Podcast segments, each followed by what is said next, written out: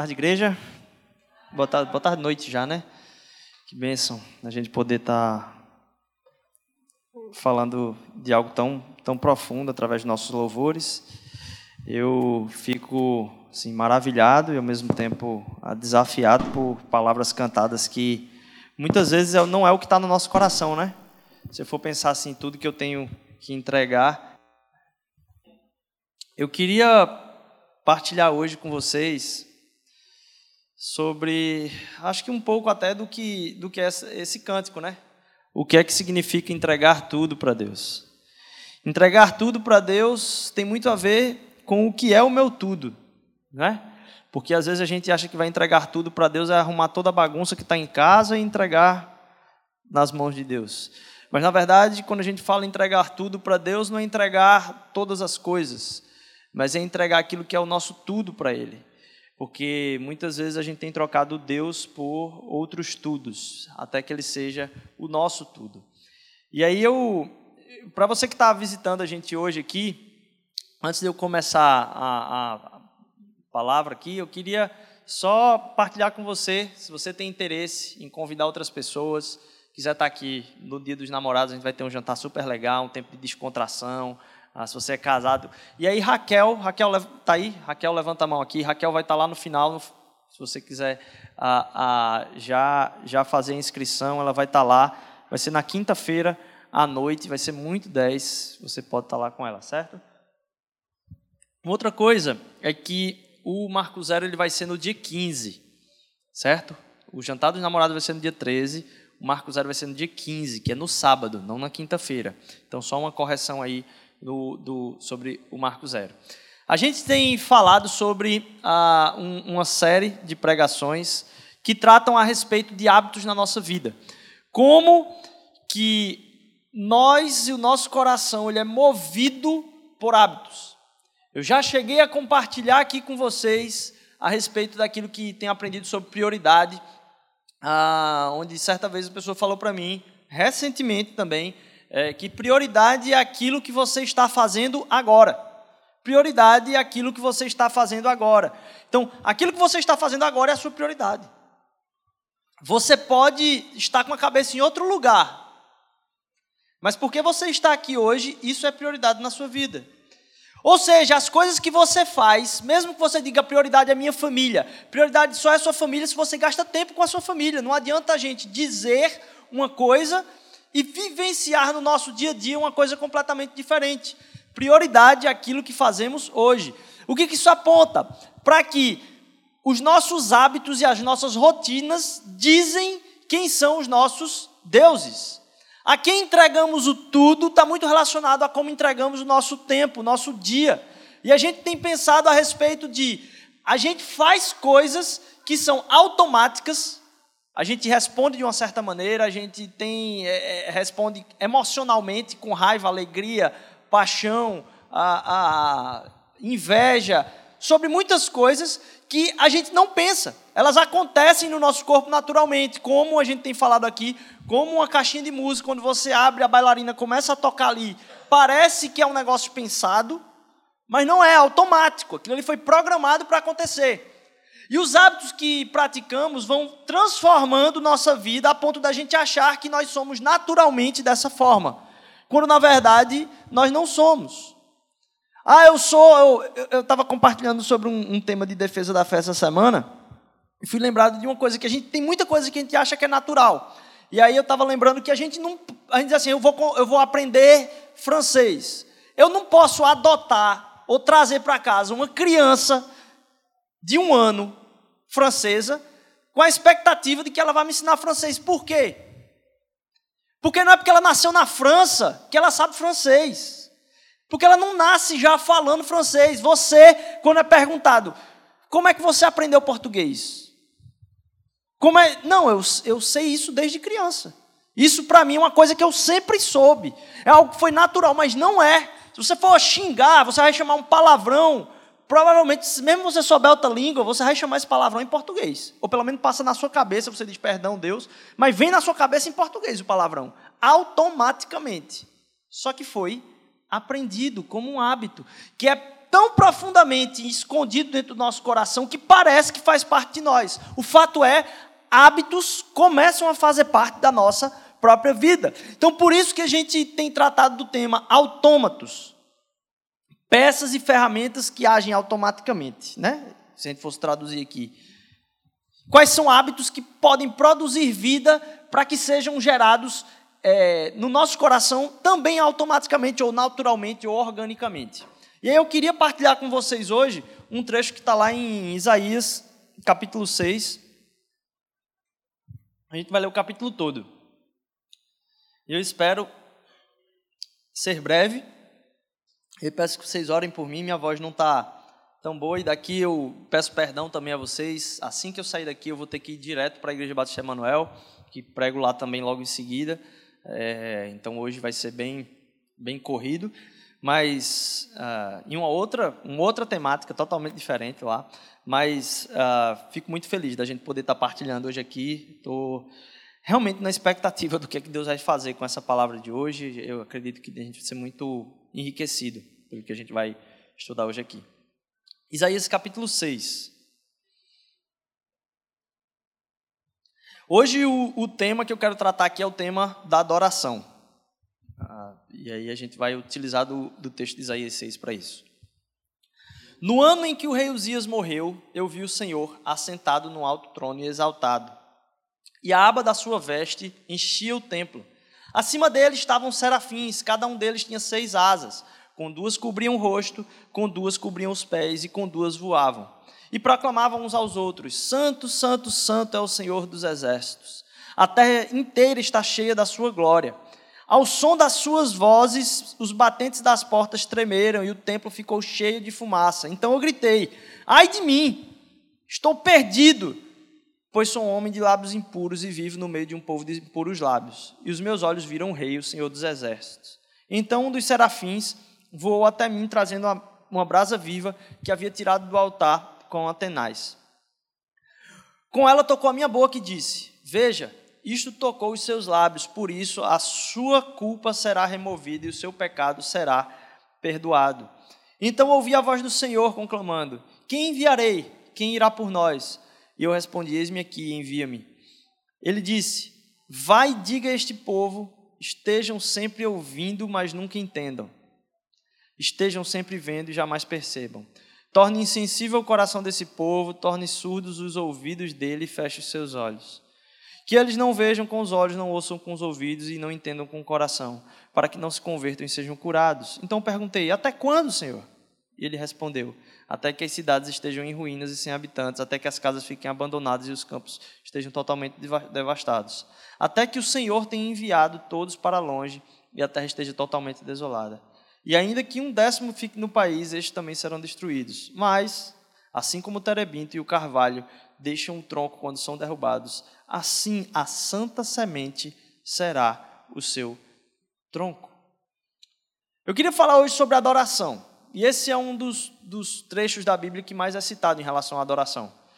Porque há um, um, engano comum. A gente trata a adoração como o tempo que a gente tem de música, muitas vezes. E pode ser confundido como o, o, como você produz algum tipo de ação em resposta a esse tempo de música. E adoração não é isso. Adoração tem a ver com o, ao que você se dobra. A palavra em inglês é comumente associada a ao que você dá dignidade. O que é digno do seu louvor, o que é digno do seu tempo, o que é digno daquilo que você entrega de mais precioso na sua vida. Ao que você se dobra. E é engraçado que a palavra vai dizer que todo o joelho se dobrará a uma coisa específica, que é o nosso Senhor Altíssimo. Eu estava ouvindo um, um, uns trechos sobre a como que o eco é formado, né? A pessoa estava mostrando lá como, onde é que é a caverna, sei lá, na Europa, onde tem o maior eco do mundo, que fica lá, acho que por quase um minuto e pouco, o eco rodando lá, estou falando.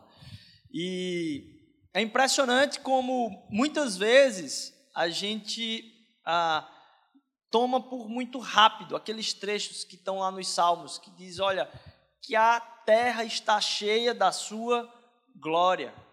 Desde o ato da criação, como Alfa e Ômega, a glória de Deus reverbera por toda a criação. O eco da sua glória e da sua grandeza é perceptível a todos. A eternidade está no coração e o anseio por ela de todos os seres humanos.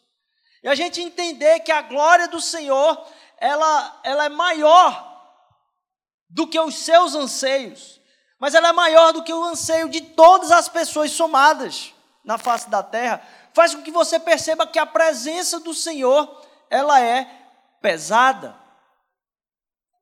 Aquilo que a dignidade, uma dignidade com peso.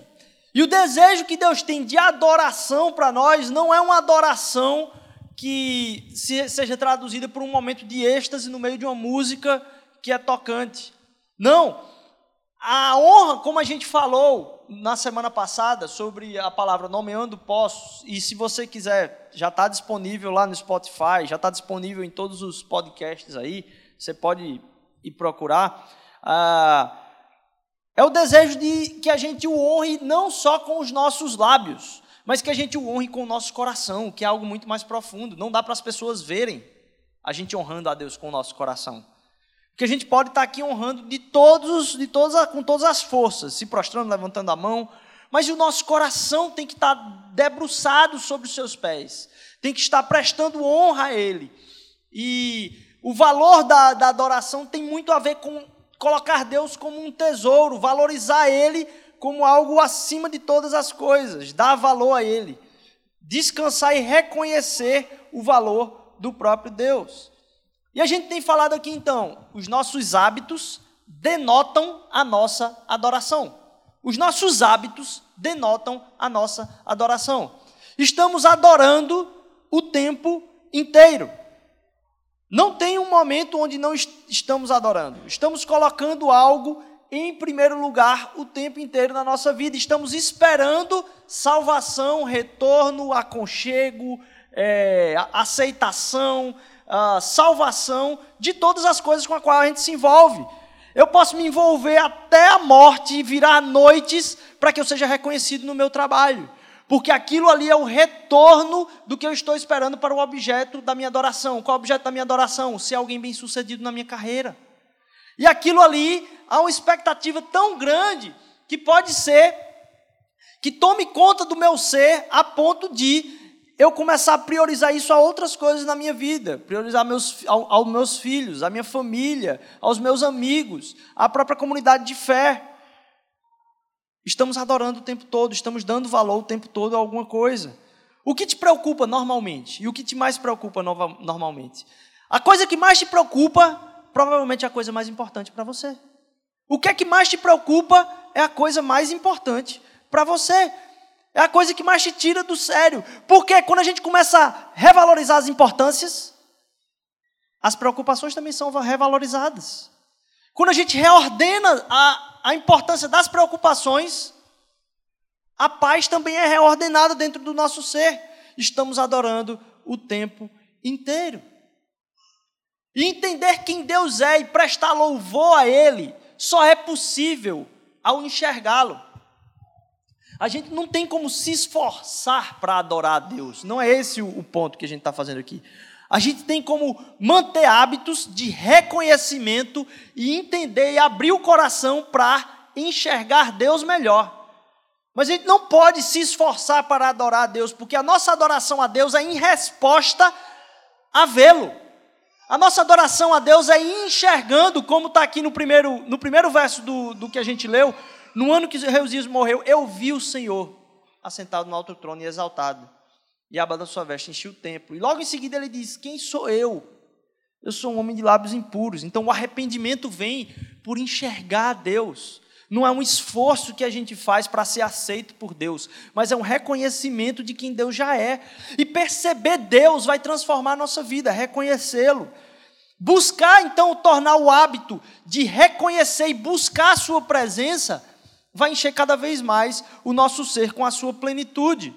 Não porque estamos nos esforçando para isso, mas que porque estamos nos colocando abertos e prontos para o ver, a prestar atenção porque prestar atenção requer hábito. Então eu queria colocar aqui seis características ou seis pontos, de acordo com o John Piper, que uh, vão, vão ser muito claras nesse texto sobre uh, como a adoração a Deus faz a gente enxergar algumas coisas em Deus e isso nos coloca de joelhos aos seus pés. Primeiro, Deus é um Deus vivo. Deus, primeiro ponto, Deus é um Deus vivo. No ano em que o rei Uzias morreu, eu vi o Senhor assentado no trono. No ano em que o rei Uzias morreu. Primeiro ponto é que Deus é um Deus vivo. Quando todos os reis morrerem, Deus ainda permanece. No ano em que o rei Uzias morreu, eu vi ao contraponto. Eu estou falando de um reinado e eu estou dizendo que eu vi Deus assentado no trono. Então vai subir e cair tronos aqui na terra o reino de Deus vai permanecer para sempre, porque ele estará sentado em seu trono eternamente. Vai surgir um Da Vinci, vai surgir um Michelangelo, vai surgir um Sócrates, vai surgir um outro rei, um Pelé, vai surgir tudo. E todas essas pessoas vão morrer. Todas essas pessoas vão passar.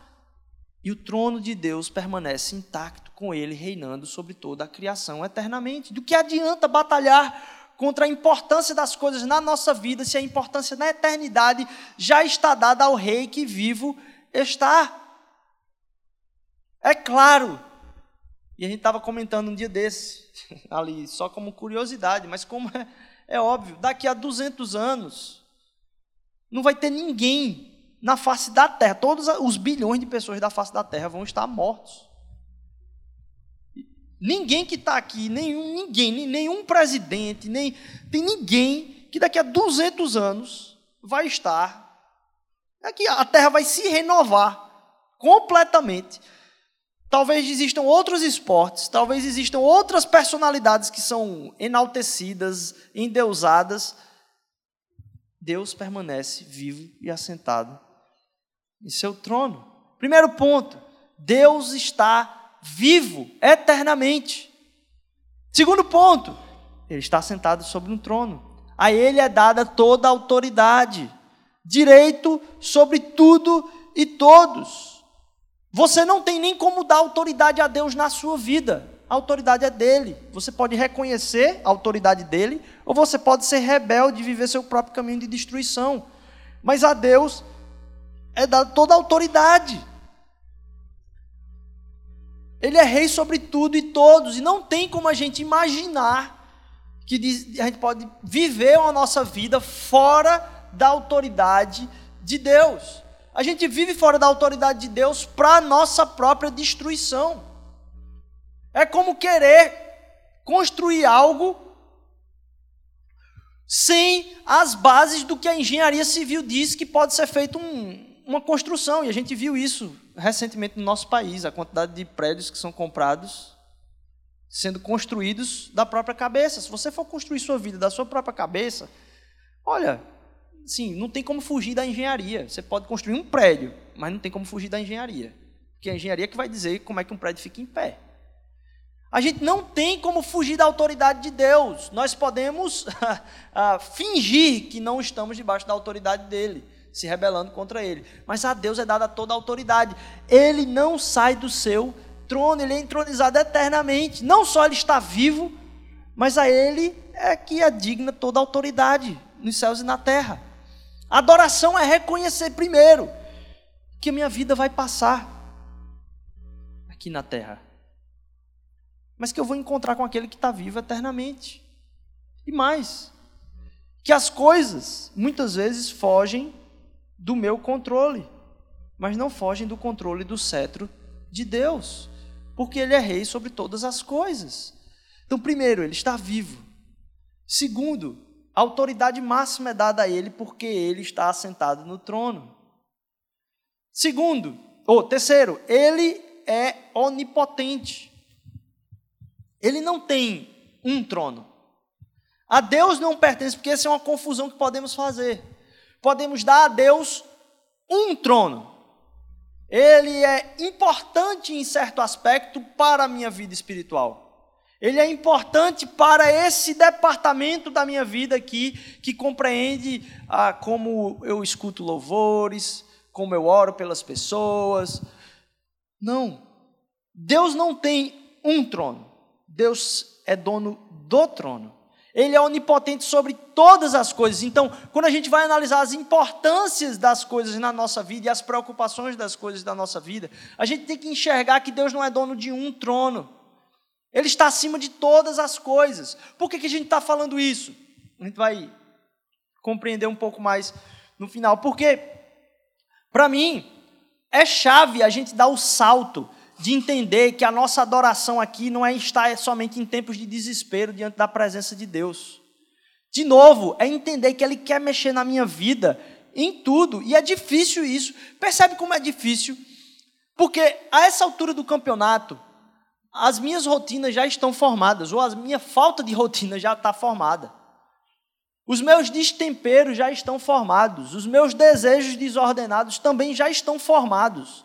E entregar para Deus, dizer: Pai, tudo o que sou, eu quero que entronize a ti. Eu quero que tu reines sobre todas as áreas da minha vida. E a gente já tem compartilhado aqui que é lógico, você só entrega a sua vida a Deus uma vez.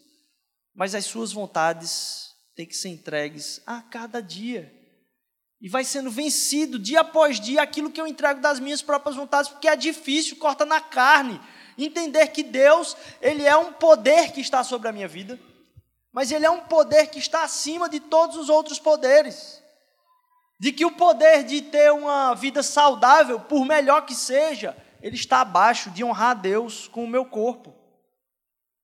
De entender que ah, está providenciando um bom lugar para minha família, tem muito a ver com estar debaixo de servir a Deus com toda a minha vocação, para que a minha família possa também servi-lo com as suas vocações. Porque senão eu vou começar a pressionar a minha família para viver vocações que Deus não deu para elas. Achar que o que depende se uma pessoa vai ser muito bem sucedida é se ela fez medicina ou não. E a gente já tem compartilhado aqui que esse é o terror, talvez, do que o que a gente vive na nossa sociedade, é saber que tem um bocado de pessoas que se formaram em medicina, mas não são médicos se formaram em medicina porque os pais influenciaram a se formar em medicina. E quem é que sofre? Todos nós, que somos atendidos por vigaristas vocacionais. São pessoas que se formaram em direito para encaixotar um bocado de coisa ali dentro de, de, de, brechas da lei, que gera todo o sistema burocrático, que não estão por vocação defendendo a justiça mas porque há pressão por causa do dinheiro, estão ali trabalhando por isso. São funcionários públicos que estão trabalhando por causa do conforto da estabilidade da carreira e não dão atenção às pessoas que precisam ser atendidas pelo propósito daquele próprio serviço público.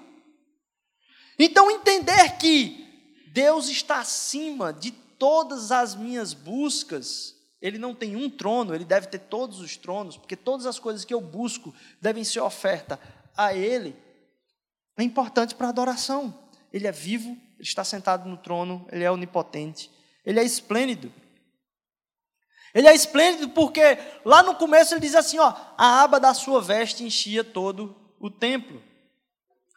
A beleza ao redor de Deus, a beleza em Deus preenche tudo a estética de olhar para o que Deus é, a criação. Eu pude viajar esse final de semana e, nossa, eu sou apaixonado pelo nosso estado. a gente foi para o interior do estado aqui, só de passar pela estrada eu disse, rapaz, só porque aqui não tem cartão postal na, nas agências de turismo é que a gente não vai visitar esses lugares. Aí a gente se taca daqui para o outro lado do mundo para tirar uma foto de uma montanha que tem aqui no estado também, do mesmo jeito. E é impressionante como a gente faz isso o tempo todo. A gente entender que a beleza que pode preencher o nosso ser na presença de Deus, estar diante de Deus quando você acorda, nos momentos difíceis da sua vida e nos momentos é, é, em que você consegue respirar para pensar, colocar-se diante de Deus faz todas as outras coisas sumirem como preocupação, porque a beleza dele enche o templo, não tem espaço para mais nada. E é engraçado que ele usa um termo aqui que é como se fosse o, o, o, a cauda da veste, né? Cauda, sabe a noiva quando entra com aquela cauda do vestido enorme?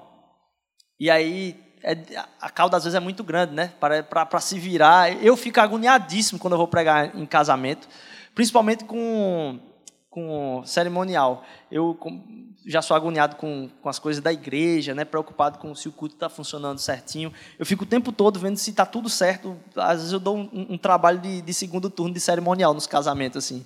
É, o cerimonial vai ajeitar a noiva, diz, cuidado, ela vai tropeçar no, no véu aí, mas o véu, porque o véu preenche muito, é uma, uma frondosidade, é um negócio que é esplêndido, é grande, e ele diz assim: ó, essa veste, só a cauda preenche todo o templo. Um pedaço do que você consegue entregar de estar na presença de Deus é capaz de preencher com beleza toda a sua vida. Porque hoje, Deus já disse onde é que está o templo. Somos eu e você, enquanto corpo de Cristo. Só um pedaço da veste consegue preencher todo o templo de glória, ele é esplêndido. Sabe, eu estava vendo um exemplo de, de, da criatividade de Deus. Daqueles aqueles peixes abissais, não sei se vocês já viram que tem uma lanterninha aqui na frente. Parece que só daqueles que têm uma bioluminescência Quer dizer, um, ele tem uma lanterninha nele mesmo para enxergar, pelo menos o que está mais próximo aqui. Só aqueles têm mais de mil espécies diferentes. Ou seja, a gente está numa batalha tremenda para colocar dispositivo eletrônico debaixo d'água, à prova d'água. E os peixes abissal estão com a lanterna ligada no meio da água o tempo todo, desde a da própria criação. E você tem mais de mil espécies. Ou seja, não bastava você criar um negócio estranho, troncho, diferente, a profundidade onde é tudo escuro, você tem ainda além disso esses peixes que tem uma antena para frente, um que tem uma antena para trás, um que tem uma antena debaixo do olho, outro que tem uma antena, o, o, a luz é no nariz, né, no nariz do peixe, que é na frente do peixe, que é embaixo do, da boca do peixe. A criatividade, a beleza, e a gente saber da insignificância que é a, a gente pensar sobre estética diante da beleza da criação de Deus e das complexidades da quantidade de sistemas digestivos, da quantidade de qualquer tipo de qualquer microsistema dentro de qualquer âmbito da criação, há tanta beleza e ciência por trás disso. Por que, é que existe a ciência? Porque existe sobre o que estudar. E quem que criou o objeto de estudo? Em todas as suas variedades, complexidades, onde a gente está ainda arranhando hoje, através da ciência. É muita beleza. Ele não só é belo, esplêndido, ele é reverenciado. É engraçado que lá a gente tem a imagem normalmente daquelas pinturas onde tem a presença de Deus. E aí mostra a Deus e é como se fossem uns cupidos, né? Ao redor, assim, aqueles anjinhos com as asinhas pequenininhas, tudo no ombrinho dele e tal. A presença de Deus ela é tão majestosa, tão transformadora do ambiente, que ele disse que os anjos tinham seis asas, com duas eles cobriam o rosto, com duas eles cobriam os pés, e com outra eles ficavam pelo menos ali equilibrados. Porque a presença de Deus, ela é fantástica. Não tem como dizer, ah, eu estou aqui, mas. Não, ela, ela, ela, não é que ela te incomoda, mas ela te instiga. Não dá para ficar ah, alheio à própria presença de Deus. Ele é reverenciado. Não tinha cupidos com asinhas ao redor dele. Sabe quando tem alguém que é muito famoso e chega no, no aeroporto? E aí vai um bocado de gente atrás. Daquilo ali, porque a presença ela não tem como passar despercebida e não tem como impactar. Às vezes, quando você já, se você já viu alguém famoso passando do seu lado assim, mesmo que você não goste, do cantor, é de, um, de uma, sei lá, de um estilo musical que você nem gosta. Mas só o fato de você ter estado do lado do, do coisa e você depois dizer, sabe quem eu vi lá na rua, no aeroporto, no, não sei o que, você, você nem gosta, não faz diferença nenhuma para você. Mas a presença, ela mexe com você. A presença, ela mexe com você. Ainda mais imagine aí se for alguém a quem você. Eu sei que aqui deve ter gente que. Vamos dizer. Sei, eu, eu vou entregar vocês. Eu sei que tem gente que gosta da Beyoncé. Imagine você estar tá num lugar e, e, passar do seu lado a Beyoncé. E tá só você, não tem ninguém correndo atrás dela, só você. Seu coração começa a ter taquicardia, você não sabe o que. E aí, o que é que eu faço? Eu vou atrás, peço um autógrafo, não peço um autógrafo, tiro uma foto, não tiro uma foto. Ou então um jogador de futebol, famosíssimo, Cristiano Ronaldo, Messi, para agradar os dois públicos. Passa do seu lado. Aquela presença mexe com você. Por quê? Por causa da admiração, por causa do peso que você sabe, da grandeza que aquela pessoa tem. Não tem como passar sem reverência ao redor daquela pessoa. E aí você pode, inclusive, ser daquelas que não ligam para isso. Eu já ligava, eu ligava mais, eu era tietaço, assim. Eu passava alguém, até para tirar onda, eu ia lá e tirava foto com a pessoa. Não podia não fazer diferença nenhuma. Um dia desse, um dia desse a gente estava passando aqui na época da gravação na Avenida Boa Viagem. Eu disse, eita, amor, a gente de carro, Sônia Braga, vamos parar, vamos parar, vamos parar. Tem nada a ver, assim, Sônia Braga. E eu ia parar para tirar foto um dia desse. Eu, hoje eu não estou mais assim, Deus tem me libertado dessas, dessas loucuras de tietagem. Mas também eu já consegui muita foto, né? acho que talvez porque eu tenha guardado, talvez. Mas bem, é, a presença, quando é grande, mexe com o nosso ser, mexe profundamente conosco. Imagine você saber que está num, num gig, num, num concerto, num show, numa apresentação de alguém que você admira muito. De alguém que você tem uma admiração tremenda. E você não consegue imaginar estar próximo daquela pessoa.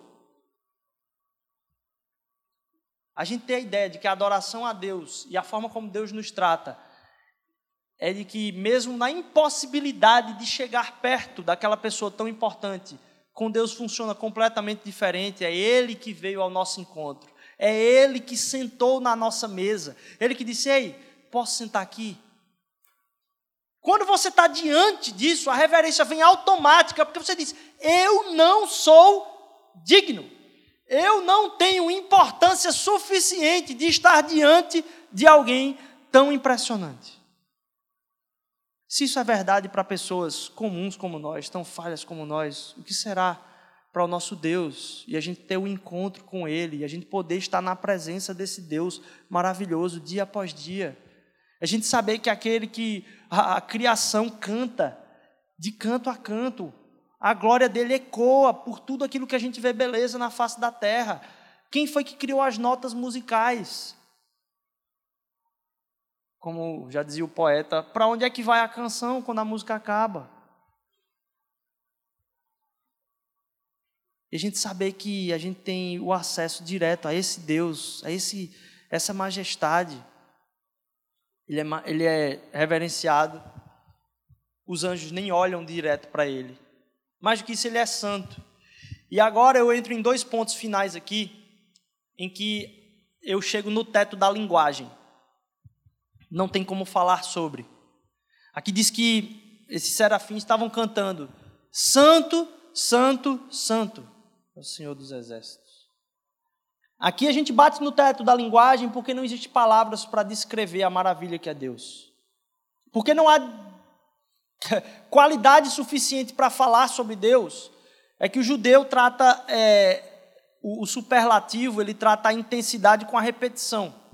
Então é como se fosse santo, santíssimo e santíssimo Deus. É como se a repetição desse ênfase a algo que a própria linguagem não tem capacidade de alcançar. Isso é tão verdade que quando Moisés pergunta qual é o Deus que eu vou dizer que me enviou lá para o Egito, qual o seu nome para eu poder dizer para eles? Ele disse: Eu sou o que eu sou. Eu sou o que eu sou. Não há linguagem capaz de descrever a maravilha que é Deus. Aqui a gente bate no Deus é Deus. Porque santo está dizendo no, no, no, no, trecho lá, né, na linguagem usada, é que é algo que é separado. Mas não é separado por vontade. Não é algo como se fosse cortado. Você diz, não, isso aqui não pertence aqui, não, isso aqui pertence aqui. Está dizendo que Deus, ele é totalmente a parte de tudo que é comum. O santo quer dizer algo que está para além daquilo que é mundano, daquilo que é superficial, daquilo que a gente tem contato normalmente, daquilo que a gente faz parte. Deus não faz parte daquilo que a gente faz parte, é totalmente uma outra coisa, algo completamente outro além da nossa imaginação, diferente de tudo que existe. E a gente começa a pensar quem é que depende de quem. Quem é que depende de quem? Porque a gente começa a entender que Deus ele está tão distante na sua natureza, mas tão presente na sua existência, que a gente pode confundir nossa relação com Deus como algo ordinário. A presença de Deus como algo a não, ao que não se dá valor, a tirar aquilo que a gente falou agora da reverência. Mas entender que esse Deus, ele é tão magnífico, ele está tão em outro lugar que palavras não podem descrevê-lo. Estava ouvindo falar sobre um diamante, que dependendo do tipo de diamante, você vai dar o valor a ele. Se um diamante tem pouco tipo no mundo, vai ter um valor máximo. Então, se um diamante ele é único, ele tem um valor exorbitante. Mas Deus é uma coisa totalmente diferente. E eu vou dizer para você, a alegria que Deus pode lhe dar ela está num outro patamar do que qualquer outra pedra preciosa que você tente buscar com a sua vida. Qualquer outra preciosidade que você esteja atrás hoje não tem o poder de te encher de alegria no patamar que é a preciosidade da presença de Deus, que é encontrar e se ver diante do seu trono, diante da sua presença. E por último, ele é glorioso. A manifestação da sua santidade se dá pela sua glória, por perceber o peso da presença dele, perceber e ser impactado por ela. Então, a adoração tem a ver com essas seis coisas. É um Deus que é vivo, e a gente precisa lembrar disso, nada vai suplantar a eternidade de Deus, todos nós vamos passar, todas as coisas vai, vão passar, mas ele permanece. Ele tem autoridade máxima, ele está sentado num trono, ele é onipotente, ele é esplêndido e belo, ele é reverenciado, ele é santo e ele é glorioso. Olhar isso faz com que todas as. Entender a grandeza de Deus faz com que as coisas do nosso lado comecem a diminuir. Mas eu queria falar com você ainda sobre um trecho que está lá no Salmo 23, um salmo muito conhecido. E no Salmo 23, no versículo 3, ele diz assim: Ó, o Senhor é meu pastor, nada eu terei falta. Ele me faz repousar em verdes pastagens e me conduz a águas tranquilas. Restaura-me o vigor e guia-me nas veredas da justiça por amor do seu nome. Eu digo, gente, como é que ele me dá uma paz, uma tranquilidade, ele refrigera minha alma, ele me guia pelas veredas da justiça por amor do seu nome. É, é como se Deus fizesse algo por mim para ele.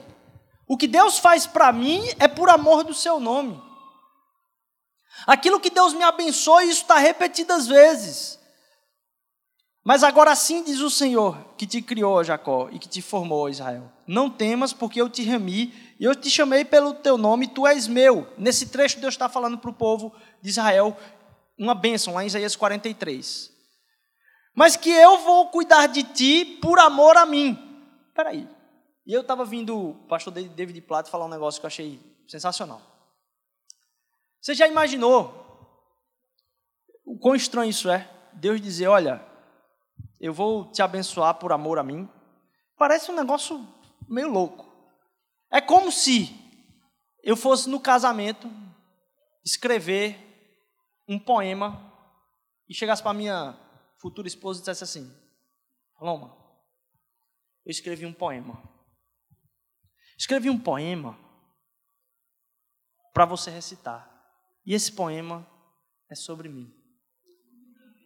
Olha que maravilha. E mais, você vai achar o máximo recitar esse poema para mim, que eu fiz para mim mesmo. Parece não ter sentido, mas tem uma gangorra aí entre bênção e propósito de Deus. Deus abençoa para o propósito da sua glória. Como é que é isso? Como é que isso funciona? Ele diz a Israel: Assim diz o Senhor nosso Deus: Não é por respeito a vós que eu faço isto, ó casa de Israel, mas pelo meu santo nome, que profanaste entre as nações para onde foste. Está lá em Ezequiel. A bênção e propósito, a gente pensar como é que se dá essa bênção na nossa vida e como a gente agradece e engrandece a Deus. É porque a gente só vai ser preenchido e só vai encontrar reconhecimento em alguma coisa e ser preenchido pelo reconhecimento daquela coisa quando a gente reconhece uma coisa que consegue aguentar todo o nosso louvor. E a única coisa que consegue aguentar todo o nosso louvor é Deus. Você já comprou muita coisa nova e achou que ia ficar muito feliz com aquilo. Porque você ia achar o máximo aquilo, você ia adorar aquilo quando chegasse. E aquele negócio chega, você passa um, dois, três, quatro, cinco dias e você percebe que aquele negócio ao qual você estava prestando a sua alegria não era capaz de receber todo aquele louvor, toda aquela honra. Só Deus é capaz de receber isso. A gente começa então a desconectar as bênçãos de Deus em nossas vidas do seu propósito para as nossas vidas. Porque Deus nos abençoa para o seu próprio propósito. Porque Ele é rei sobre todas as coisas. A gente é que chega e acha que ah, Ele é rei sobre todas as coisas, mas a gente ainda fica com o cetro na mão das nossas vidas, achando que é para nossa própria honra e glória. Deus nos ama para a nossa própria honra e glória. E desconectar as bênçãos de Deus em nossas vidas, em prol dos propósitos de Deus para as nossas vidas, faz com que a gente pense nas bênçãos de Deus sobre a igreja. Não é para que a igreja seja vivificada. Não é para que a igreja lute por direitos para a igreja. Não é porque a igreja é, é, consiga um, um terreno com o prefeito da cidade. Não é para isso, não é dessa forma que Deus abençoa a igreja. Deus abençoa a igreja para o seu propósito.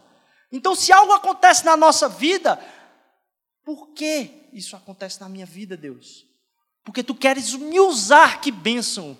Eu saber que estou recebendo isso de ti, eu não mereço, para ser colocado em teu propósito e ser usado por ti.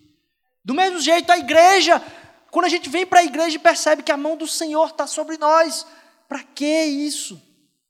Para o quê? Para que propósito isso vai apontar? Porque a gente é abençoado para glorificar. Porque senão a gente começa a resumir a mensagem do Evangelho a Deus me ama e Deus te ama. Isso é verdade? É verdade. Mas essa não é a mensagem completa do Evangelho.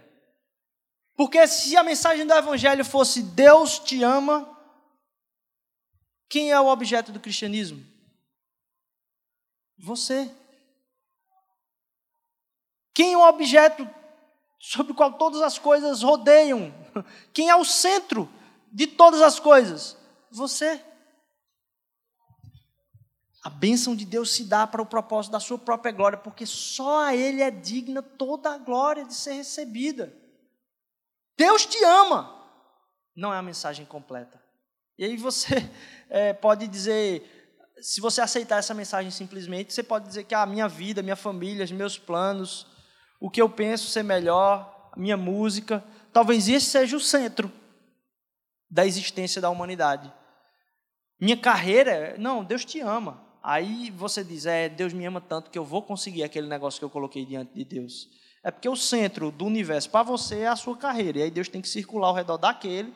E Deus te ama tanto que Ele vai te dar o centro da tua vida, que não é Deus. Não existe isso. Deus te ama. Ele te ama porque Ele é glorioso. Porque Ele é digno de adoração. Deus te ama para o louvor da sua própria glória. E aí você diz: Ah, Rodrigo, essa frase. Ah, Rodrigo, quer dizer então que você está dizendo que Deus, Deus me abençoa com segundas intenções. Não estou não não dizendo isso, não. Quem está dizendo isso é Deus. Quem está dizendo isso é o próprio Deus. Se você achar que Deus te abençoa em favor de você, você vai se destruir com a própria adoração que você faz às suas necessidades. Mas quando você consegue enxergar que Deus é digno de toda adoração, sem segundas intenções nossas, que Ele me abençoe por quem Ele é mesmo, aí todas as coisas começam a desmoronar na minha vida e só o que faz sentido é aquele que é capaz de receber toda adoração. Eu termino falando do encontro com Deus e como ele é transformador. Porque isso faz com que a gente entenda a necessidade de sairmos de uma adoração de consumo para uma adoração de entrega. A gente adora a Deus por Deus. A gente não adora a Deus por nós. A gente vive a nossa vida para Deus. E a gente não faz com que Deus viva ao nosso serviço. Ele nos ama tanto e Ele quer tanto o nosso melhor que a gente tem motivos de gratidão o tempo inteiro pelas coisas que Ele faz por nós. Mas o que é capaz de nos preencher é o próprio Deus que foi entregue por nós. Sair de uma adoração que é do consumo, do que Deus faz por mim, para uma adoração do que Deus me abençoe e o que eu posso viver de propósito para Ele. Assim como a corça anseia por águas, é dessa forma que eu tenho sede por Ti, ó Deus. Estava ouvindo essa semana, assim, o que que a corça pode fazer pelas águas? Nada. A corça não pode fazer nada pelas águas. Das águas a corça só tem sede. A gente tem falado sobre hábitos. E a gente não está falando sobre hábitos porque a gente quer que vocês mudem simplesmente o comportamento de vocês é porque a gente sabe que hábitos mexem com o nosso estômago. Nossos hábitos, a forma como a gente se alimenta das nossas práticas, vai moldando os nossos desejos. E a gente quer ser atento a entender que aquilo que pode saciar nossa sede é o rio de água viva. A entender que estar na presença de Deus como hábito não significa ler a Bíblia todo dia, simplesmente. Isso é ótimo. Mas para além disso, é buscar estar na presença de Deus todo dia. Clamar e pedir a Deus a graça de o enxergar todo dia. Porque senão você pode achar que há um mecanismo para entrar na presença de Deus. E mecanismo para entrar na presença de Deus não é abrir a Bíblia e, e ler. Você pode ler a Bíblia todos os dias e não estar na presença de Deus. Mas buscar estar na presença dEle, pedir encarecidamente, clamar a Deus: eu preciso de Ti. Criar esse hábito no meu coração vai fazer com que eu, minha dieta mude, minha dieta espiritual de plenitude de vida mude completamente, a entender que eu tenho sede de Deus, que esses hábitos possam me colocar na presença de Deus. Você começa a enxergar, como a gente falou, quais são os hábitos que te tiram da presença de Deus. Só isso já é um passo grande. Mas quais são hábitos que você pode ter de te colocar na presença de Deus?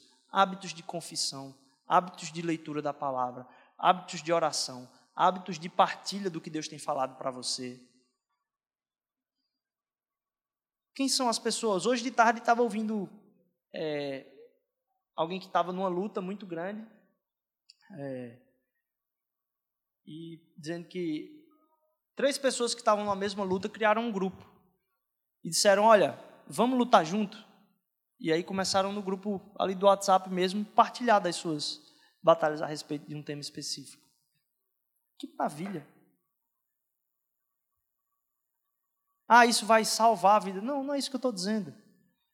Mas entender que a gente precisa de Deus como algo que o nosso, nosso ser anseia e a nossa sede é, é o que vai fazer que a gente entenda que a corça não tem nada a oferecer às águas, mas as águas podem saciar a sede da corça. Jesus não é um conceito religioso, ele vem preencher o nosso ser. E a gente tem o risco de tratar Jesus como sendo o objeto da nossa fé. Jesus não é o objeto da nossa fé. Ele é aquele com o qual nos relacionamos e nos preenche todos os dias. Porque senão a gente pode enxergar Jesus como aquele que precisa da nossa aceitação. Aceitar Jesus como se ele precisasse da nossa aceitação. Como se a corça tivesse algo que oferecer às águas. Mas somos nós que precisamos completamente dele. E isso passa despercebido. A gente precisa de Jesus Como alguém que está em fase terminal de um câncer precisa tomar o medicamento para ganhar mais um dia espiritualmente. Enquanto a gente não entender que às vezes bate esse negócio só quando você vai no médico e diz: se você não fizer isso, você morre. E às vezes o mínimo do que se tem de tempo com Deus, na minha vida veio através de um comentário desse. De eu entender que se eu não tocar naquela brechazinha mínima de estar diante da presença de Deus um pouco, aquilo ali é fatal para a minha caminhada. Fatal para a minha própria vida. E aos trancos e barrancos e atropelos, Saber que a cada dia a misericórdia dele se renova. Porque se eu não acreditasse nisso, ai de mim, eu não teria condição de estar aqui falando para vocês. De saber que essa semana vai ser uma semana dificílima. Como para vocês também. Mas saber que as misericórdias dele se renovam no seu ser a cada dia. E aquela misericórdia passa na sua frente como um rio. Mas o seu ser anseia por essa misericórdia. O seu ser anseia por isso. Em João 12, vai falar sobre o fechamento desse texto de Isaías. Porque em João 12 ele diz o seguinte: Mesmo depois que Jesus fez todos aqueles sinais miraculosos, não creram nele. Isso é uma resposta ao que foi falado em Isaías aqui. E disse: olha, os olhos deles vão estar fechados, não tem nada que eles vão ver. E diz assim: cegou os seus olhos e endureceu os seus corações, para que não vejam com os olhos e não entendam com o coração, nem se convertam e eu os cure. Isaías disse isso porque viu a glória de Jesus e falou sobre ele. Opa, aqui está dizendo que Isaías viu a glória de Jesus. Isaías viu a glória de Jesus. E você entender e perceber a visão de Isaías, vendo um anjo daquele, ele disse: Ó, oh, eu sou um homem de lábios impuros e habito no meio de um povo de impuros lábios. E aí vem um anjo com uma brasa para cima de Isaías. Imagine o terror que não deve ter passado na cabeça de Isaías. Minha cabeça vai voar agora.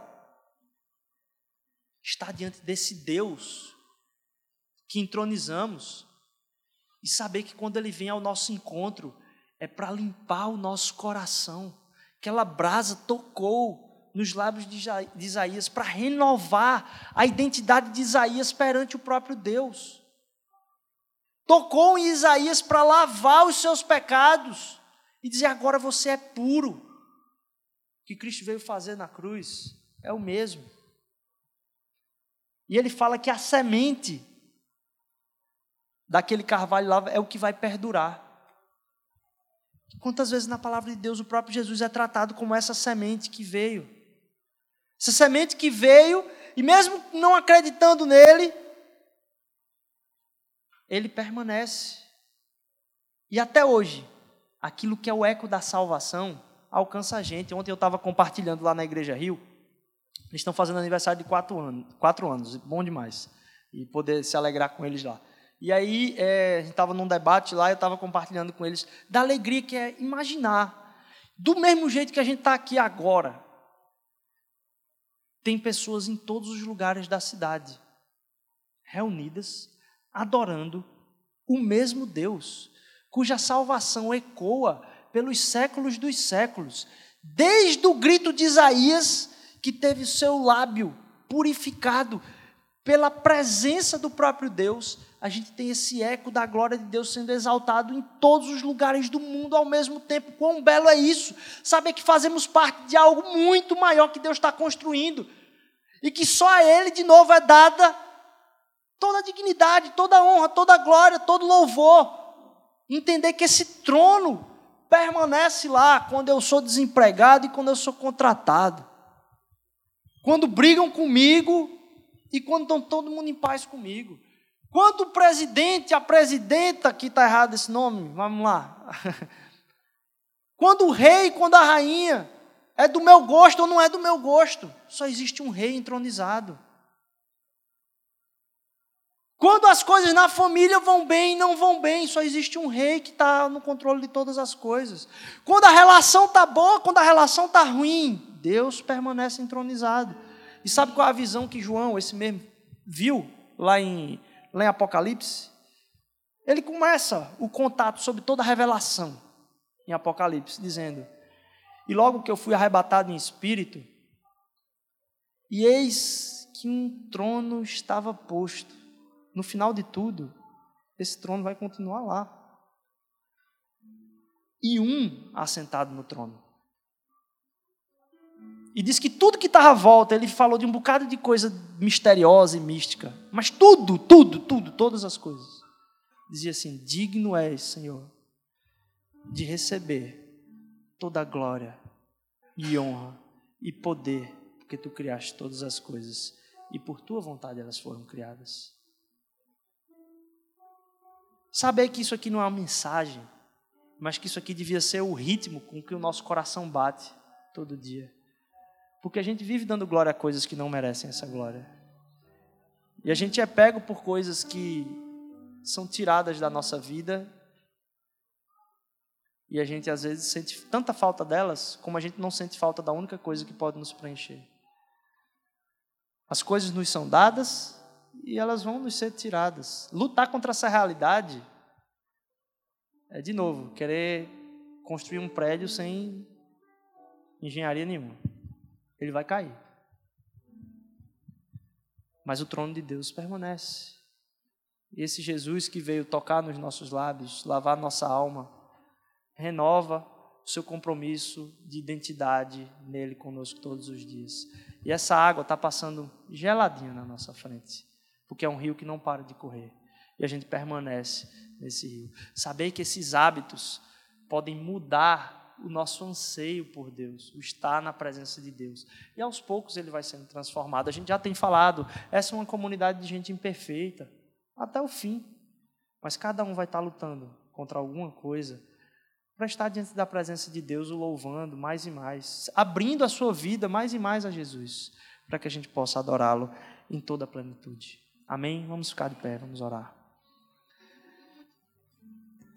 Senhor Deus, Nós somos indignos, Senhor Deus, de sentar à mesa contigo, Pai. Somos indignos, Senhor Deus, do reconhecimento de quem Tu és, de te perceber, Senhor Jesus. Obrigado pela Tua misericórdia, Senhor. Tu estás entronizado sobre todas as nações, Senhor Deus, e todo joelho vai se dobrar diante do Senhor, Pai. Faz com que a nossa vida se dobre diante de Ti, Senhor Deus. Perdão pelos nossos pecados, Pai. Como nossa vida é cheia deles, Senhor Deus. Como o nosso ser precisa de Ti, Senhor. Vem preencher nosso dia a dia. Vem preencher o nosso coração. Mas vem preencher o ritmo que a gente leva a nossa vida. O que a gente acredita que é certo o que, que a, gente, a gente acredita que a gente precisa, Senhor Deus, restaura o nosso ser e nos faz entronizar a Ti, Senhor Deus, porque o Teu trono vai permanecer, Pai. E enxergar Ele, Senhor Deus, faz com que todas as coisas que estão ao nosso redor, Pai, a gente saiba que podem mudar, mas sobre Ti não há sombra de mudança, Pai. Obrigado por Teu Filho Jesus, porque Ele é esta semente, Senhor Deus, que veio tocar em nosso coração, Pai, para que a gente pudesse ver, ver a tua glória, Senhor Deus, ver que podemos te adorar. Que tu sejas o centro da nossa vida, Pai, e que a nossa vida gire ao redor de ti. Não nos faz, Senhor Deus, colocar outras coisas como centro, Senhor Deus, pois tu estás vivo e reinarás para sempre. Em nome de Jesus, amém.